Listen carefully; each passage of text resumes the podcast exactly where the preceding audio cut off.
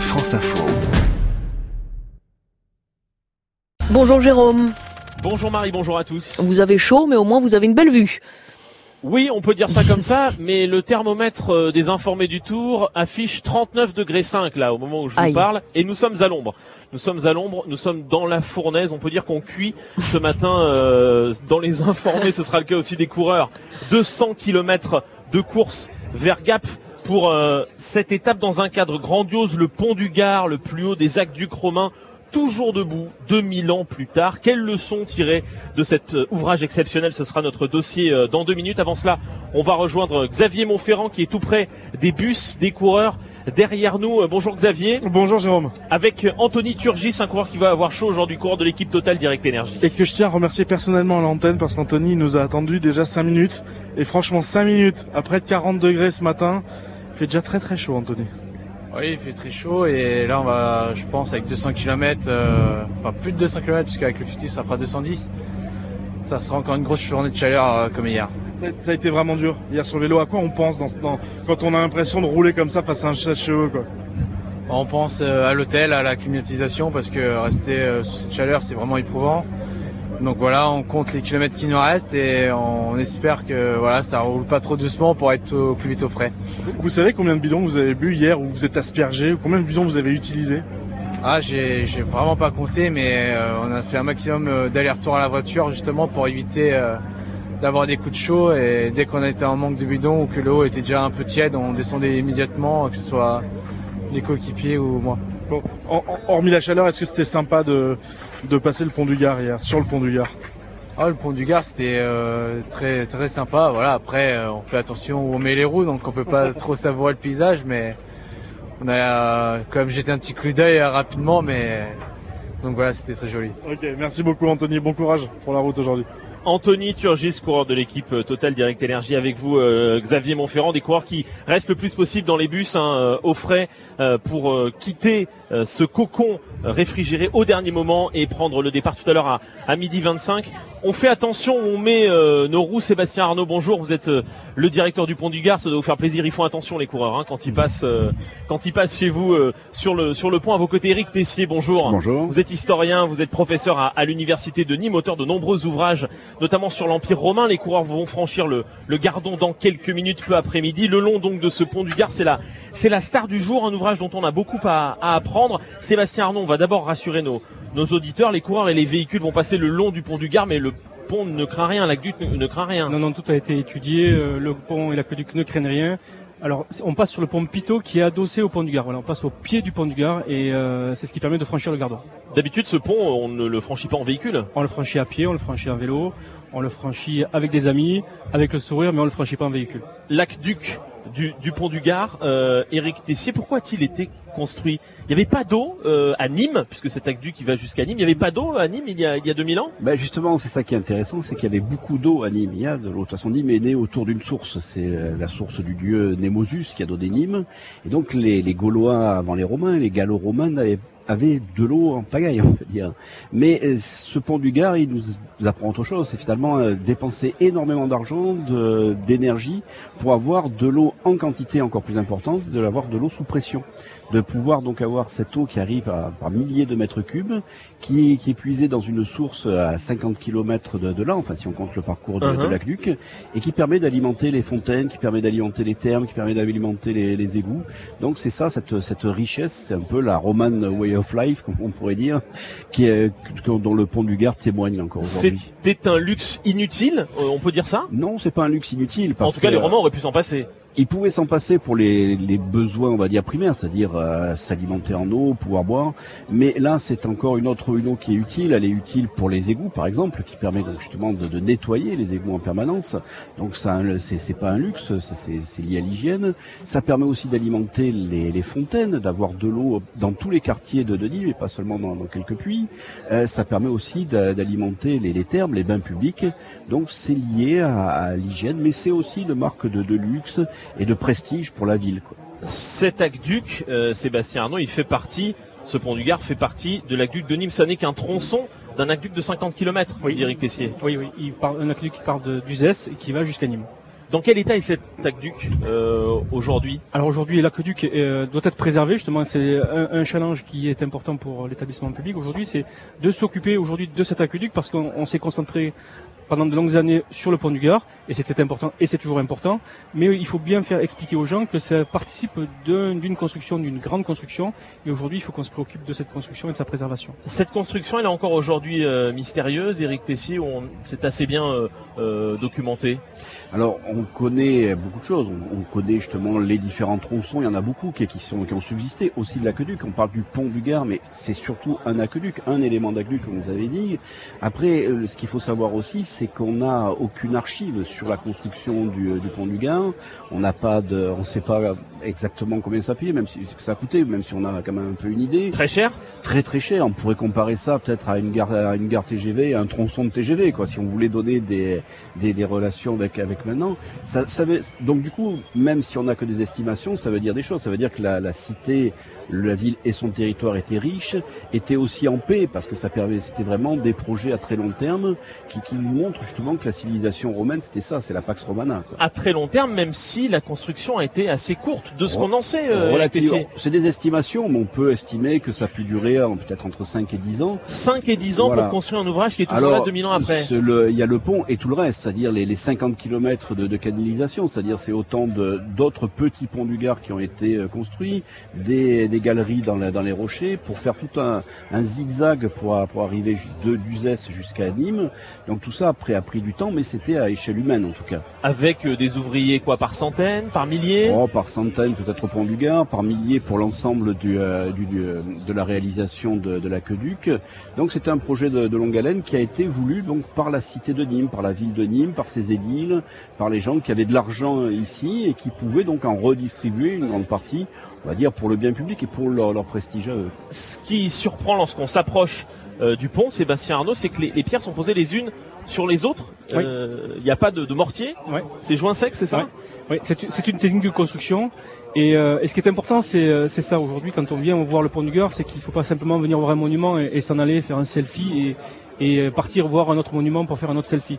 Il faut comprendre aujourd'hui quel est, quel est cet aqueduc, à quoi il servait, comment il a été construit, avec quelle technique, quelle est la civilisation qui a porté euh, cette construction, parce que ça nous apporte aujourd'hui des, des, réponses aux questions que l'on peut se poser sur euh, notre propre civilisation et le propre sens qu'on veut donner aux choses. Il y a toujours des fouilles sur le site ou, ou à proximité? Alors, il n'y en a plus trop, mais voilà, justement, aujourd'hui, le travail universitaire doit être relancé là-dessus, et on travaille avec le Conseil d'orientation scientifique à relancer aujourd'hui un travail universitaire là-dessus. À ce que des recherches reprennent Oui, absolument, parce qu'il est, il est essentiel de transmettre, et pour transmettre, il faut avoir les outils de, de, la connaissance, et on peut le faire aujourd'hui avec des nouveaux outils surtout. Et de connaître euh, cet et les leçons peut-être qu'on peut tirer de la construction de, de, de ce pont du Gard pour des constructions à venir.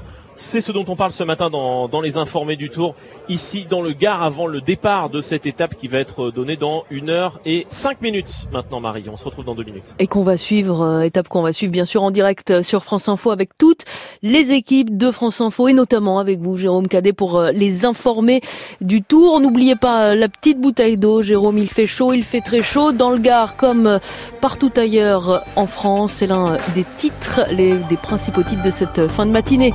11h20, c'est avec Lauriane Delanoë.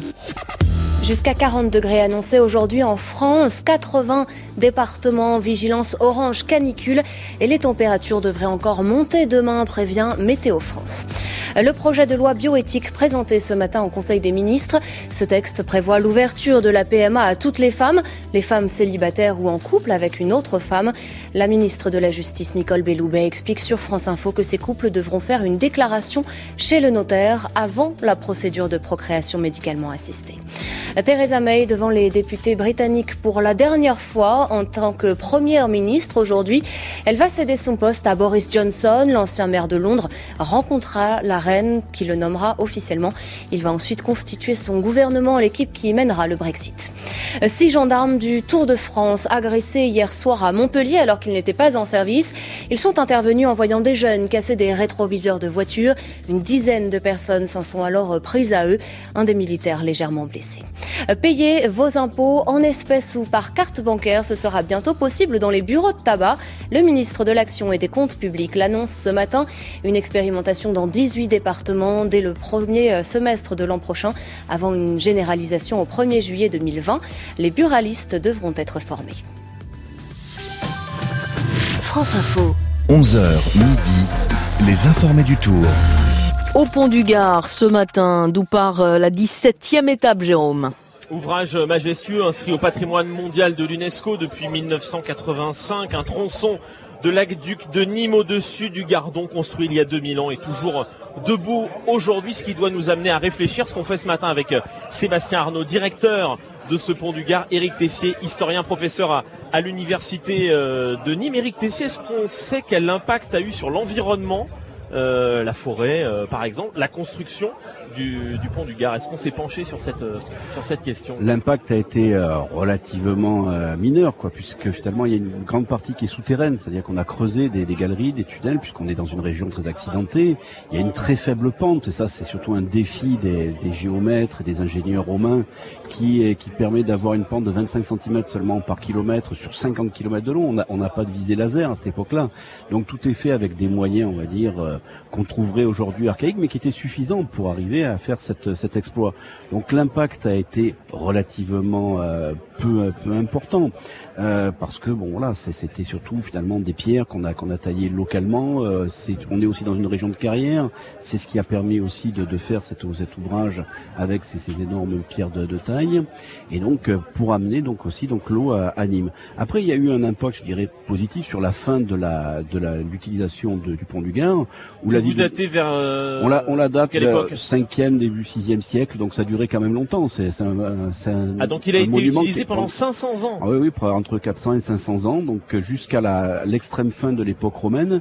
Mais à cette époque-là, la ville de Nîmes avait beaucoup décliné, il y avait plus de termes, il y avait plus beaucoup de population, et ça avait donc euh, une utilisation donc d'irrigation, c'est-à-dire qu'on faisait des, des, piquages dessus, et ça permettait d'irriguer les champs. On en a encore le témoignage avec d'énormes concrétions qui ont duré pendant des siècles de calcaire, qui montrent qu'à ces endroits-là, donc on, on, a un peu volé de, l'eau du pont du Gard. Quoi. Un ouvrage construit en 5 ans, 10 ans, euh, dites-vous, euh, Éric Tessier, qui est utilisé pendant 500 ans, mhm. avec un impact sur l'environnement qui semble assez euh, modeste. Ça fait rêver aujourd'hui. Est-ce que ça doit alimenter euh, la réflexion des, des architectes euh, par Alors exemple. ça fait rêver, mais bon, il y a juste une petite condition aussi qu'il faudrait remettre en jeu, c'est-à-dire c'est de restaurer l'esclavage, quoi, aussi, parce ah. que c'est ça aussi. Ce sont des esclaves qui ont construit ben, le, pont du Gard. Il y avait certainement que les ingénieurs n'étaient pas des esclaves, certainement que l'armée romaine a dû donner un coup de main donc au niveau euh, technique là-dessus, parce que l'armée avait justement ses, ses, propres ingénieurs.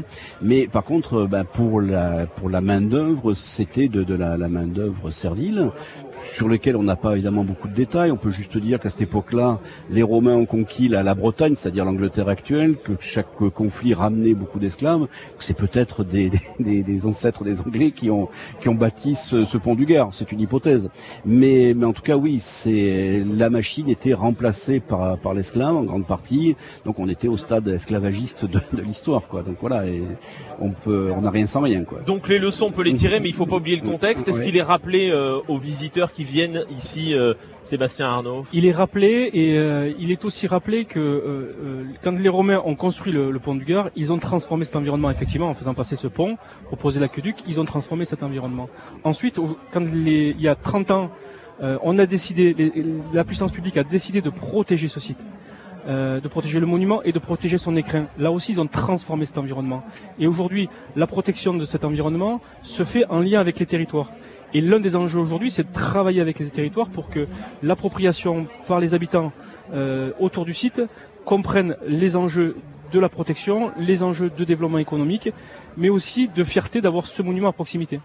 Protégé depuis 30 euh, ans par la puissance publique, nous dit Sébastien Arnaud, mais il a été aussi protégé par ceux qui sont arrivés après les Romains, parce que d'autres auraient pu l'abattre. euh, Complètement. Alors, c'est- la grande.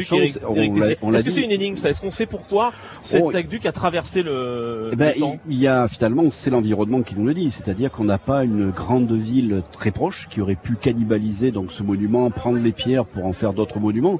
C'est ce qui s'est passé dans, dans toutes les, les grandes villes qui ont mangé leur, leur, leur propre monument. Donc on a ce- cette, euh, ce, ce petit miracle qui a fait que les pierres sont restées en place. Il y a aussi le fait que nous sommes dans une, une région de carrière de pierre, donc c'est assez facile de s'en procurer ailleurs sans démolir ce, ce monument. Et puis surtout, c'est son usage. Il a quand il n'est plus, il n'a plus été aqueduc, il est devenu pont. On a rogné une partie des, des piles pour pouvoir faire euh, faire un pont au-dessus du Gardon. Donc c'est son usage aussi qu'il a qu'il a préservé au fil du temps jusqu'à ce que ça devienne un monument historique qui est conservé en tant que tel. Aujourd'hui, son usage est essentiellement touristique. Mm. Euh, Sébastien Arnaud, 6000 visiteurs par jour, c'est ça? En ce moment, oui, on monte jusqu'à on monte jusqu'à 9000, 10 En 000. ce moment, autour d'un million de visiteurs par an qui viennent en voiture. Votre objectif, c'est qu'à l'avenir, les gens viennent en train le plus possible. Alors, d'abord, la révolution touristique, c'est le vélo électrique. Euh, aujourd'hui, les gens vont venir en vélo et le vélo électrique va transformer euh, aujourd'hui les modes de déplacement urbains, mais aussi en matière de tourisme. Et aujourd'hui, le train euh, est essentiel. C'est-à-dire qu'on vient aujourd'hui jusqu'à Nîmes en, en- en train, mais il faut que l'on puisse arriver de Nîmes à Romoulin, qui est la, la- la gare gare la plus, la- plus proche, pour que l'on puisse venir aussi d'abord découvrir des paysages différemment, mais venir dans, en- en- dans un déplacement doux. Et le train est un bel enjeu là-dessus. Et aujourd'hui, on travaille avec les services de la région, de la SNCF. à Vous avez une échéance? Non, mais aujourd'hui, il y a une vraie ambition aujourd'hui et une vraie convergence des collectivités territoriales et des, des services de la SNCF pour euh, réouvrir cette ligne. pour venir voir ce site majestueux sans polluer. Ça serait euh, une, vraie- une belle réalisation dans les dans les années à venir. Merci, Absolument. merci à Merci tous à les vous. deux. Sébastien Arnaud, directeur de ce pont du Gard, à l'honneur donc de ce départ du Tour de France ce matin. Éric Tessier, historien, professeur à, à l'université euh, de Nîmes. On a dépassé les 40 degrés à l'ombre. Ici, euh, Xavier Montferrand, vous êtes euh, tout près des bus des coureurs toujours, Xavier. Ouais, du côté de, de l'équipe de la Groupama euh, FDJ où, où, où Jackie Maillot nous a rejoint. Bonjour Jackie. Bonjour. Vous êtes le médecin de cette équipe euh, Groupama FDJ. Vous avez déjà un rôle central dans l'équipe. Est-ce que j'ai envie de dire presque encore plus aujourd'hui Le risque principal, c'est quoi pour les coureurs avec une chaleur comme ça? Bah, C'est le risque de déshydratation et de défaillance. C'est vrai que la chaleur est, est un facteur important, donc on doit faire attention absolument à l'hydratation. On doit calculer donc le type de boisson et le nombre de la quantité de boisson à apporter. Deuxièmement, donc il faut faire attention aussi donc euh, au refroidissement. C'est vrai que plus l'effort est important, plus la température centrale va monter et donc on doit re- refroidir le, corps. Donc on le fait par intermédiaire de, chaussettes de glace, par intermédiaire de boissons fraîches avec lesquelles il, il s'asperge. Et ça, ça permet une diminution de la température centrale, c'est important. Et puis après, donc il y a surtout l'état de fraîcheur des, des coureurs. Un coureur fatigué va beaucoup moins bien s'adapter qu'un coureur euh, encore frais.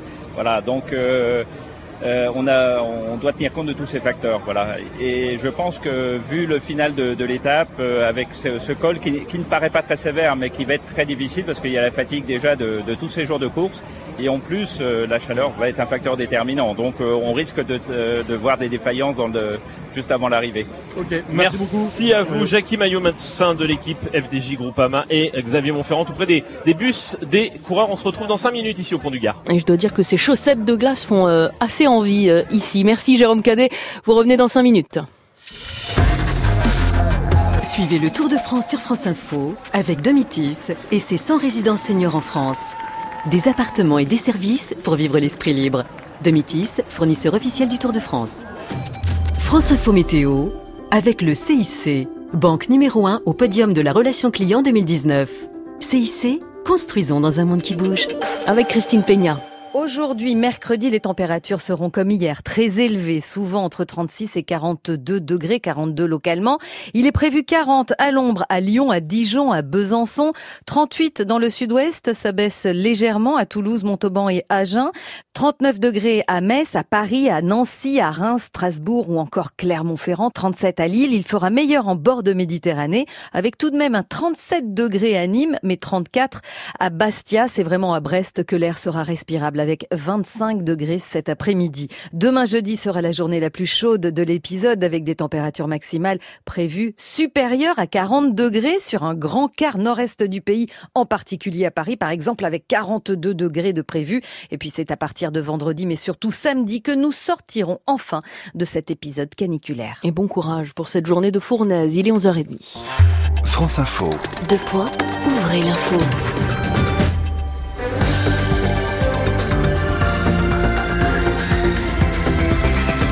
Olivia Cohen pour l'info. Nous ne sommes pas les seuls. Toute l'Europe souffre de la canicule. Le pire est à venir aujourd'hui et demain.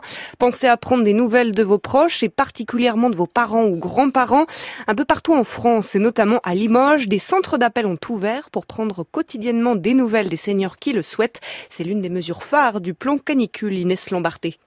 Quand le plan canicule est lancé par la préfecture, des travailleurs sociaux sont réquisitionnés. C'est le cas de Cécile Degnaud.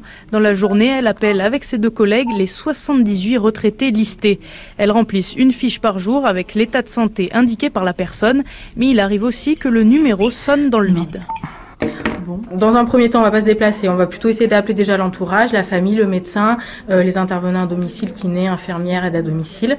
Et si vraiment on arrive à joindre personne ou que ces personnes-là n'ont pas plus d'informations à nous donner, là, du coup, on essaye de se déplacer, voir si bah, la personne est là, n'a pas entendu le téléphone ou si elle était sortie, ou si vraiment bah, là, on n'a pas de nouvelles. Pareil, on appelle bah, notamment les pompiers pour qu'ils essayent d'entrer dans le logement. En général, voilà, on fait ça. Ce qui n'est jamais arrivé pour le moment. Le dispositif concerne surtout les personnes isolées qui n'ont pas de proches pour prendre de leurs nouvelles.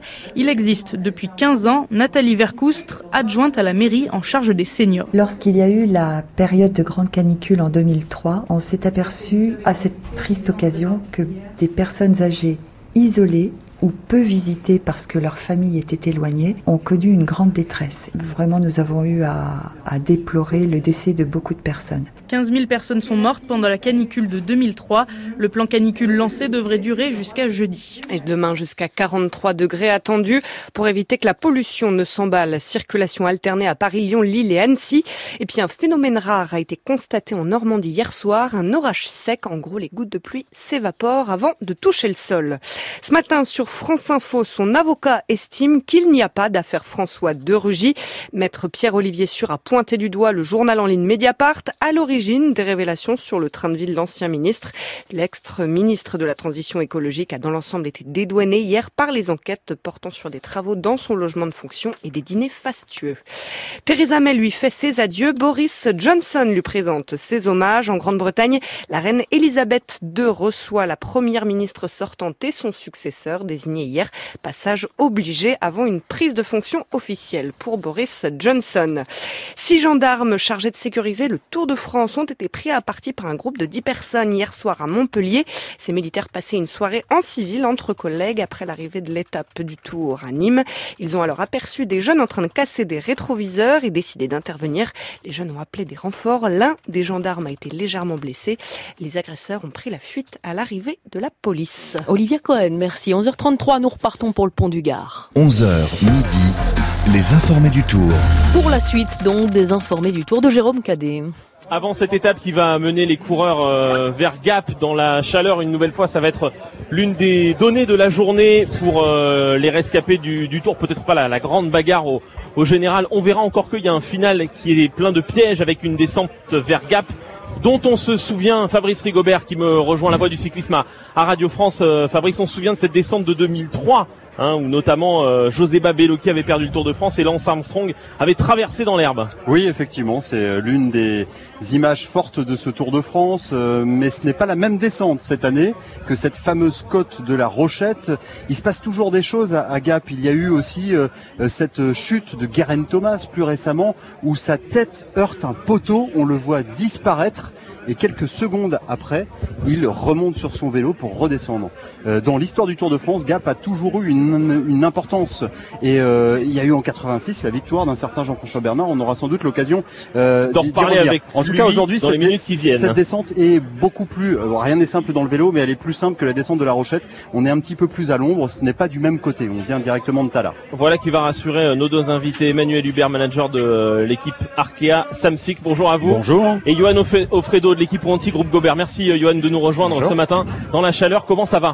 Bah ça va, chaudement. Oui. Chaudement. Euh, depuis euh, depuis le début du tour, on a eu un tour assez rocambolesque avec euh, plein de retournements de situation, avec euh, des situations un peu inédites à, à l'image d'un Julien Alaphilippe qu'on a découvert de plus de plus en plus fort, euh, qui a pas ménagé ses efforts depuis le depuis le début du tour. Et là, il y a une autre une autre donnée qui qui rentre en compte maintenant, c'est effectivement de la chaleur qui est arrivée qui est arrivée hier sur le Tour de France et qui va être un élément euh, prépondérant dans le classement général du Tour. Ça, c'est une évidence. Comment on fait pour faire 200 km de vélo quand il fait là, il fait 40 degrés euh, à l'ombre ce matin, tout près du pont du Gard? Eh bien, euh, le vélo a ce côté, a ce côté assez magique comparé à, à beaucoup d'autres sports. On fait du vélo quand il y a énormément de vent, quand il pleut, quand il neige.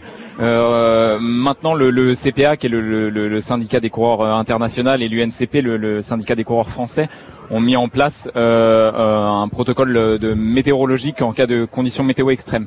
Donc, euh, ils sont en réunion en ce moment avec les différentes institutions et on va voir justement qu'est-ce qu'on peut faire pour à la limite augmenter les délais, certainement pas raccourcir l'étape parce que les enjeux économiques sont, sont trop grands pour, euh, pour euh, une course comme le Tour de France, mais il euh, n'y a pas grand-chose à faire. Ça fait partie du métier de, de coureur. Emmanuel Hubert, vous avez distribué combien de bidons hier à, à vos coureurs? Le nombre exact, je peux pas vous dire, mais c'est énorme, énorme. Et c'est vrai qu'avec cette chaleur, ben, les, les, coureurs doivent consommer, et c'est une obligation de consommer. Si on consomme pas, la déshydratation peut être fatale. Peter Sagan s'est plaint sur les réseaux sociaux. Euh, euh, justement, euh, il l'a demandé, mais à quoi sert le, syndicat des coureurs s'il ne fait pas quelque chose pour empêcher de, courir dans ces conditions-là? Alors à l'image de la société, euh, t'as toujours des avis pour, t'as toujours des avis contre. Peter Sagan a trouvé que c'était que c'était c'était pas bien de, de, courir sous ces conditions météo là je le rejoins dans, ces cas-là parce que ça reste du sport et la santé du coureur doit prévaloir sur euh, sur l'aspect sportif et sur l'aspect économique. Euh, et à côté de ça, tu as euh, un coureur comme euh, Kiatowski qui dit que bah, si t'es pas capable de supporter la chaleur, t'as qu'à quitter le Tour de France. Voilà. Donc bon. Ça fait débat entre vous le matin au départ, Johan, ou pas spécialement? Hmm, Pas spécialement, pas spécialement, mais moi j'ai un avis, j'ai un avis assez tranché sur la question. ça reste, ça reste du sport. on est là pour pratiquer du cyclisme sans mettre l'intégrité physique des coureurs en danger. Euh, maintenant, il y a des mesures qui ont été prises. Les ravitaux, les ravitaillements sont autorisés du kilomètre zéro jusqu'à l'arrivée. C'est déjà une bonne chose parce que ça serait complètement inconcevable de euh, ne pas autoriser un coureur à s'alimenter, à s'hydrater, à baisser euh, la température corporelle.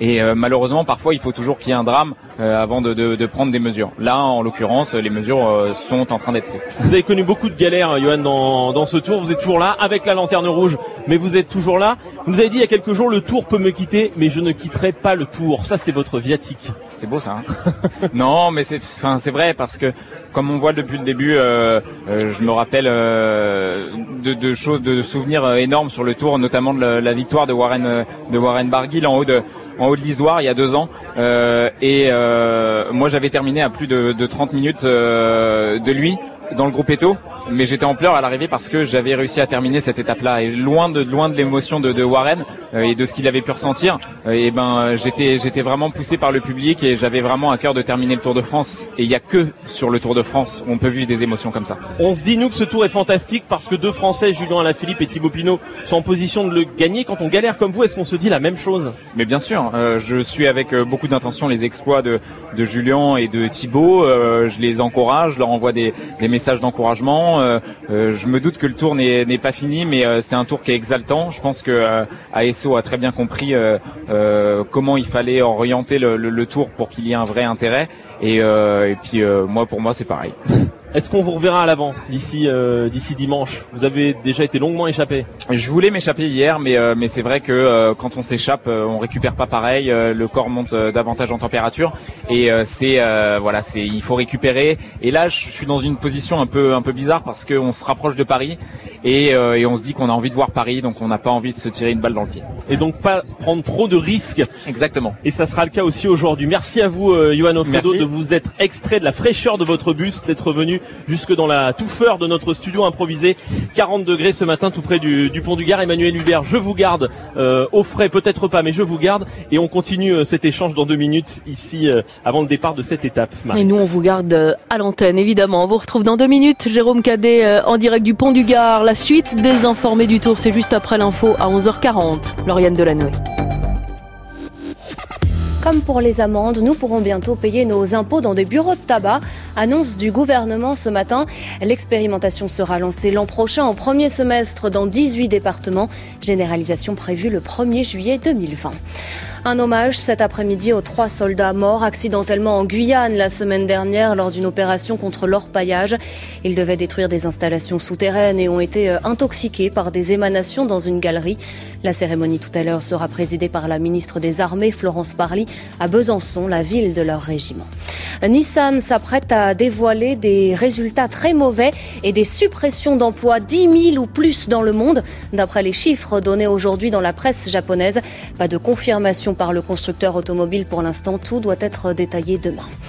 Les températures en hausse aujourd'hui dans le centre, le nord et le nord-est de la France. La canicule s'intensifie, mais l'ouest est un peu moins concerné aujourd'hui d'après Météo France.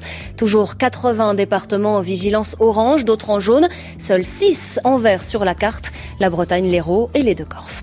Nos voisins européens, eux aussi dans une chaleur étouffante. La Belgique en alerte rouge, c'est inédit. La majorité des services de Bruxelles fermeront dès 13h cet après-midi. En Italie, on parle de bulletin rouge pour cinq villes aujourd'hui, dont Florence et Turin. France Info. 11h midi, les informés du tour. Avec Jérôme Cadet, toujours dans la fournaise du pont du Gard. 17e étape vers Gap, 200 km pour les coureurs départ fictif donné à midi 25. Ils vont franchir le pont qui longe le pont du Gard au-dessus du Gardon. Et ensuite, il y aura euh, le départ réel avant euh, cette étape qui nous mène vers les Alpes. Jean-François Bernard, notre consultant, Fabrice Rigobert à mes côtés, Emmanuel Hubert, manager de l'équipe Arkea Samsic avec nous euh, également. Et tout près d'ici, au pied de, de son bus, votre leader, l'un de vos coureurs, Emmanuel Hubert, Warren Barguil, qui nous rejoint. Bonjour Warren. Bonjour. Comment est-ce que vous appréhendez cette étape dans la chaleur? Oh, ça va, ça va, ça va. J'espère que ça va bien se passer. Il fait chaud, mais c'est supportable. J'ai fait beaucoup de Vuelta, donc je, je suis assez habitué à, à ces conditions-là. Il fait plus de 40 degrés régulièrement dans le Tour d'Espagne. Voilà, c'est ça. Johan Ofredo, qui était avec nous il y a, il y a quelques minutes, nous disait pour nous c'est dur quand on est euh, à l'arrière, mais il y a quelques années, il y a deux ans, quand Warren avait gagné au sommet de, de l'Isoar, j'avais pleuré et ça m'avait aidé à, à, à tenir. Est-ce que vous avez des, des envies euh, d'attaque dans les prochains jours, euh, Warren Barguil ah, Forcément, j'ai des envies, mais après, euh, faut voir aussi comment sont les jambes et, et comment est la situation de course. L'envie, elle est, elle est forcément là. Euh, on est dans la troisième semaine du tour et je sais que, que ça me correspond bien. Maintenant, on va faire, faire avec les, les jambes qu'il y a. On vous a vu à l'avant depuis le début de ce tour. Vous êtes 11e au classement général. Vous êtes à l'endroit où vous vouliez être au départ? Euh, pas forcément. Euh, je pensais pas forcément faire le général. Mais je voulais pas perdre de temps inutilement dans la première semaine et euh, finalement ouais, j'en ai pas perdu tant que ça. Du coup bah, le général est, est, un objectif maintenant dans la troisième semaine. C'est quoi C'est un top 10 C'est un top 5 Non ouais franchement c'est d'essayer d'aller décrocher une victoire d'étape et le top 10 ça serait, ça serait le, le top du top. Fabrice. Est-ce que euh, il est possible de vous voir donner un coup de main, euh, Warren, à Thibaut Pinot ou Julien Alaphilippe, faire une sorte d'alliance à la française pour euh, essayer que, que, tout se passe le mieux possible et de terminer euh, pour les, les, le drapeau bleu-blanc-rouge que vous portez Vous êtes champion de France, et bien le plus haut possible? Bah, je l'ai fait par le passé, mais euh, faut pas que ça soit préjudiciable pour moi. Euh, je suis, c'est égoïste de dire ça, mais mais c'est pas mes coéquipiers de mon équipe, donc euh, pour moi le but c'est, c'est de remplir mon mon objectif avec l'équipe et si je peux les aider euh, dans un jour, je les aiderai. Mais euh, mon objectif euh, reste le plus important, c'est le mien. Ce tour semble complètement fou, en tout cas il est très ouvert. Euh, Warren, comment est-ce que vous le vivez de l'intérieur et comment est-ce que vous l'expliquez? Ouais, c'est, c'est très ouvert. Je pense que le niveau est, est très homogène et il euh, y a un très très gros niveau. Donc euh, tout, le, tout le monde est à peu près du, du même niveau et, et ça fait une belle bataille jusqu'à Paris.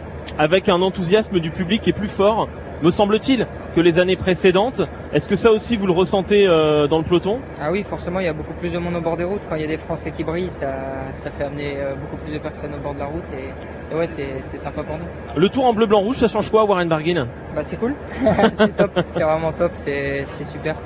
J'aurais jamais cru en arriver là et d'y être arrivé, c'est magnifique.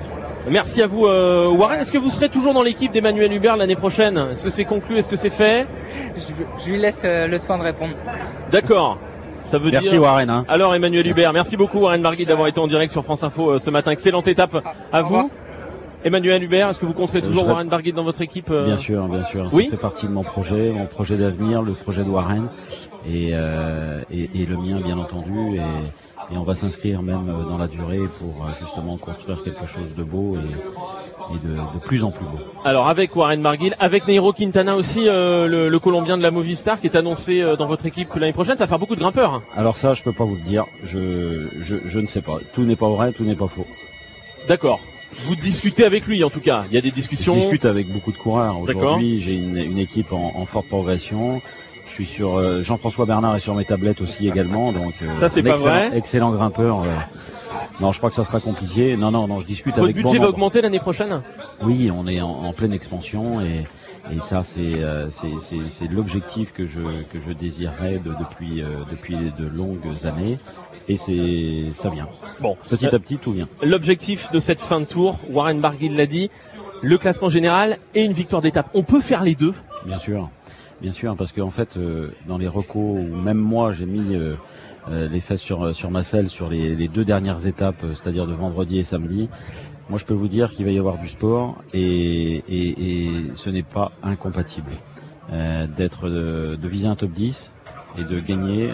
Il va y avoir obligatoirement une explication de texte entre gros et grands coureurs.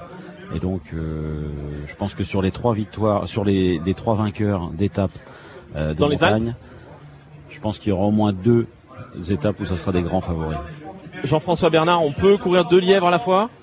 Ouais, oui, il l'a vu euh, comme il est. euh, je pense qu'il a eu un début de saison en- à peu près euh, tranquille, je vais dire. C'est Par la force des je- choses. Ouais, par la force des choses. Je, je me comprends et Manu comprend aussi. Pourquoi tranquille? Euh, mais parce que euh, on connaît le, on connaît le personnage. Donc euh, c'est un coureur.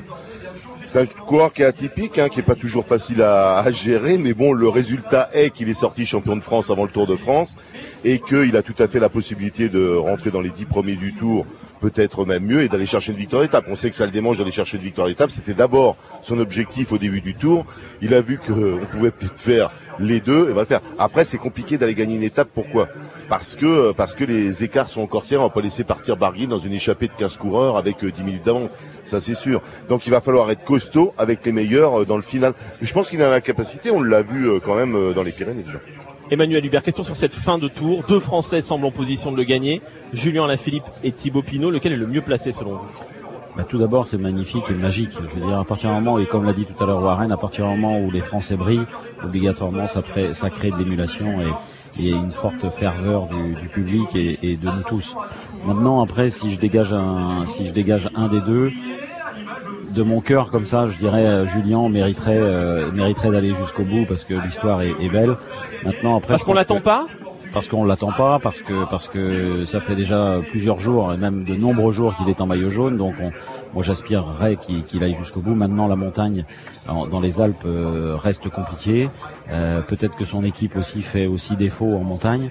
Euh, voir si Mas se, se, se Son- remet de son ses, coéquipier se remet de ses, ses, ses avaries des, de l'avarie qu'il a pu connaître dans les Pyrénées. Maintenant, euh, après Thibaut Pinot a, a un réel coup à jouer et sa grande force et son, son, son maître. Je pense que c'est la clé du, du succès, ça peut être David Gaudu. David Goduc et son équipier qu'on a vu étincelant dans les Pyrénées. Fabrice Rigobert, je vous vois un peu sceptique sur Julien Alaphilippe euh, jusqu'au bout. Hum, Je, le trouve fatigué. Voilà, je, je trouve fatigué. Je pense qu'il a donné la, la pleine mesure euh, euh, de, de ce qu'il pouvait offrir au Tour de France en, en, en allant récupérer ce maillot après l'avoir perdu, en bataillant euh, dans les bordures. On l'a vu partout et je le sens fatigué. Voilà, quand on le regarde, euh, il a zappé euh, une partie du protocole hier soir. C'est pas un hasard. Il veut se préserver. Il va, il va jusqu'au bout évidemment tenter de préserver ça. Mais voilà, euh, normalement c'est un puncher, grimpeur, puncher. Il n'a pas encore les, les qualités pour aller gagner une course de trois semaines. Emmanuel Hubert, on peut s'enthousiasmer pour ce tour et pour d'autres coureurs que le sien et, et en oubliant peut-être euh, parfois sa, sa propre équipe, ça vous arrive parfois depuis le début de ce tour Bien sûr, moi j'ai toujours, j'ai- j'ai- je dis toujours, à partir du moment où c'est la France qui gagne, ce sont toutes les équipes. Et donc ça fera et ça créera euh, une émulation au sein des équipes, au sein des partenaires, d'aller de l'avant et d'aller encore plus haut. Merci à vous euh, Emmanuel Merci. Hubert, manager de cette équipe Arkea Samsic. À l'avant peut-être aujourd'hui ou dans les Alpes, en tout cas il y a une envie, un objectif de victoire d'étape d'ici la, la fin de ce tour. Dimanche à Paris, Jean-François Bernard, Fabrice Rigobert, je vous garde encore quelques minutes pour parler de cette étape pleine de pièges vers Gap. Et on vous retrouve, euh, messieurs, dans une minute trente, le temps de faire un nouveau point sur l'info, puisqu'il est midi moins 10, Lauriane Delanoë. La France en pleine canicule, autour de 40 degrés annoncés aujourd'hui dans une grande partie du territoire. 80 départements en vigilance orange, au moins jusqu'à demain 13h. Dans plusieurs villes, il y a aussi de la pollution à l'ozone. Alors la circulation différenciée est mise en place à Paris et sa petite couronne, à Lille, à Lyon ou encore à Annecy. Le dernier conseil des ministres avant les vacances d'été ce matin à l'Elysée avec la présentation du projet de loi bioéthique, ce texte qui prévoit l'ouverture de la procréation médicalement assistée à toutes les femmes, donc aux femmes célibataires ou en couple avec une autre femme. La députée LREM Laurence Wensenbrock-Mialon affirme sur France Info que cette mesure donne la possibilité à de nombreuses femmes de ne pas se sentir des citoyens de seconde zone. Un homme de 41 ans tué à coups de couteau devant son fils hier soir à Bourg-les-Valences dans la Drôme. Ils étaient au pied de leur immeuble. Les deux agresseurs ont pris la fuite. Le tribunal de commerce de, Strasbourg autorise la modification du plan de reprise d'Ascoval à la série de Saint-Solve dans le Nord où 270 personnes travaillent. Le groupe britannique Olympus modifie son projet après le placement en redressement judiciaire de sa filiale British Steel. Au Royaume-Uni, la reine recevra aujourd'hui Theresa May puis Boris Johnson. L'ancien maire de Londres sera officiellement nommé Premier ministre britannique tout à l'heure avec une mission conduire le Brexit, la sortie de l'Union européenne. France Info. 11h midi, les informés du tour. En direct du pont du Gard, dernière partie des informés du tour avec vous, Jérôme Cadet.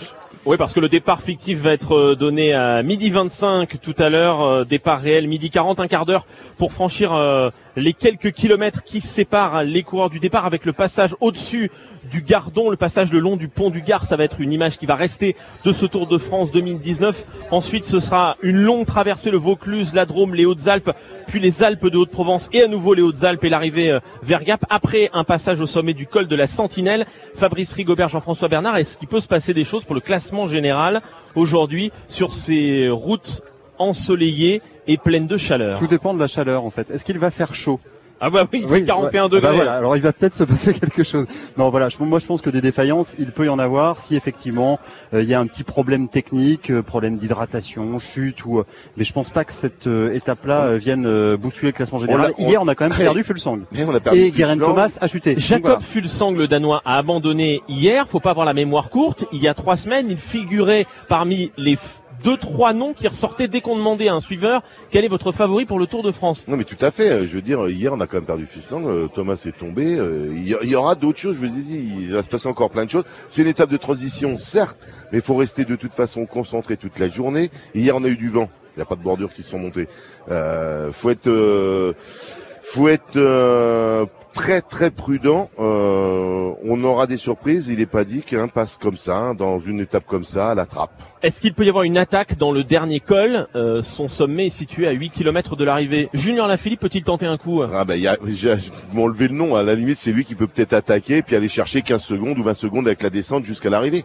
Tout est possible avec lui, on ne sait pas. C'est vrai qu'on pense qu'il est fatigué, mais euh, on n'est pas il y a que dimanche qu'on pourra dire en fait Julien Philippe il était il était vraiment fatigué. Voilà, pourquoi pas un dernier coup de panache Fabrice Rigobert Oui, pourquoi pas, c'est exactement l'endroit où il faut aller euh, chercher ce, ce, dernier coup de panache dans cette descente qui est intéressante, un peu à l'ombre, on sort de talard, on, tourne à gauche, on grimpe, c'est pas très difficile, on descend, c'est un peu sinueux, c'est pas aussi dangereux que la Rochette, mais il y a moyen d'aller chercher effectivement quelques secondes, on se souvient de la, la victoire de Federico en 2006. Voilà, une étape qui s'annonce Jean-François Bernard en 86. Bien sûr, Jean-François Bernard vainqueur à Gap qui va vous faire vivre euh, cette étape aujourd'hui. Étape sous surveillance parce qu'on craint, comme souvent dans, dans, le sud de la France, des incendies et c'est pourquoi les, les, pompiers sont mobilisés autour de ce Tour de France et pas seulement. Eric Brocardi nous rejoint. Bonjour. Bonjour. Vous êtes le capitaine des pompiers du, du Tour à vos côtés. Grégory Allion, bonjour. Bonjour. Vous présidez la Fédération nationale des sapeurs-pompiers de France depuis euh, un an.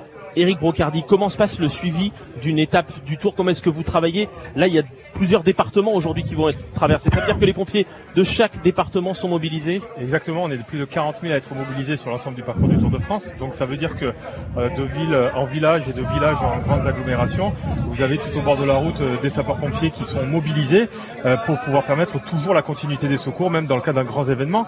Donc nous, ce grand événement aujourd'hui, c'est vrai que c'est dans le cadre festif, c'est une liesse populaire, et on le sait tous, les sapeurs-pompiers, dans le cadre d'une proximité, ont la nécessité d'être présents dans ce genre d'opération pour continuer justement à être euh, à être dans le dispositif du Tour de France. Il y a des risques extérieurs, il peut y avoir déjà un feu euh, en cours alors que le peloton approche, et puis le fait que la foule soit là ça augmente encore les risques. Ça augmente encore les risques, évidemment. Euh, on a encore vu hier que euh, malheureusement les gens sont encore pas tout à fait euh, sensibilisés à certains gestes. C'est-à-dire On a détecté sur le bord de la route hier après-midi, pendant le passage de la, de la caravane, une fusée de détresse qui a été allumée par un, un supporter sur le bas-côté. Donc évidemment, ce sont des gestes qui sont totalement interdits, surtout dans cette période.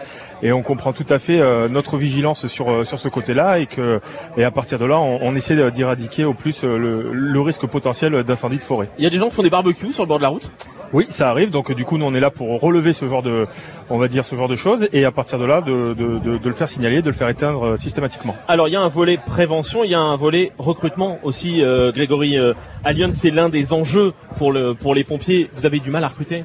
Alors écoutez, euh, on a du mal à recruter, oui et non. On a des gens qui ont envie de venir s'engager chez nous parce que c'est un métier qui fait rêver, c'est un métier qui est adulé par la population, mais effectivement on a besoin de monde parce que il faut savoir que les soldats du feu de la fin des années euh, 90 sont devenus euh, les sauveteurs du quotidien, les effecteurs de la santé, c'est-à-dire que lorsque vous avez un problème, vous appelez les sapeurs-pompiers et notre mission première c'est l'ambulance. Donc c'est la raison pour de, laquelle on de a vos besoin de interventions, elles sont médicales. C'est pas d'éteindre les feux. Le- contrairement les- à ce qu'on peut penser. 84% de nos interventions, ce sont des ambulances, comme vous le dites. Et effectivement, et nous avons besoin de ressources humaines pour faire face à toute cette sollicitation opérationnelle sur l'ensemble du territoire. Et besoin de pompiers volontaires également. Pom- besoin de pompiers volontaires, c'est 80% de notre ressource. Euh, sachez que le Tour de France passe dans la plupart des villes où il passe. Il a à chaque fois une caserne, près de 7000 casernes et 80% de notre ressource, 196 000 hommes sont des sapeurs-pompiers volontaires, c'est-à-dire des gens comme vous, comme les uns, comme les autres. Ils ont une activité professionnelle, ils sont étudiants et ils sont sapeurs-pompiers en plus de cela. Pour obtenir le plus de moyens possible pour faire face au feu et notamment cette saison, vous demandez également, euh, Grégory Allion, est-ce que la coopération européenne soit plus importante? Qu'est-ce que ça veut dire? Et on est dans le bon département, le département du Gard, c'est là où nous possédons notre base aérienne de la sécurité civile, où euh, Christophe Castaner, ministre de l'Intérieur, est venu euh, la semaine dernière inaugurer le dernier avion, euh, le Dash, qui est un avion performant, qui permet d'emporter du personnel, des gens blessés, mais aussi de larguer Mais de l'eau. ça veut dire qu'il faudrait qu'il y ait des pompiers qui viennent d'Italie, euh, d'Allemagne, euh, de Norvège déjà, vous aider? C'est déjà arrivé. L'an dernier, les pompiers français sont allés lutter contre les en Suède. Ce n'était pas la première fois puisque en 2014 c'était également le cas. Euh, dans les années euh, 2000-2003, nous avons eu euh, l'aide des Italiens, l'aide des Algériens et aujourd'hui la coopération justement européenne fera que nous arriverons à faire face à l'ensemble des risques potentiels et notamment du réchauffement climatique. Voilà, des pompiers sans lesquels cette étape du Tour de France ne pourrait pas avoir lieu dans de bonnes conditions. Merci, euh, à tous à les vous. deux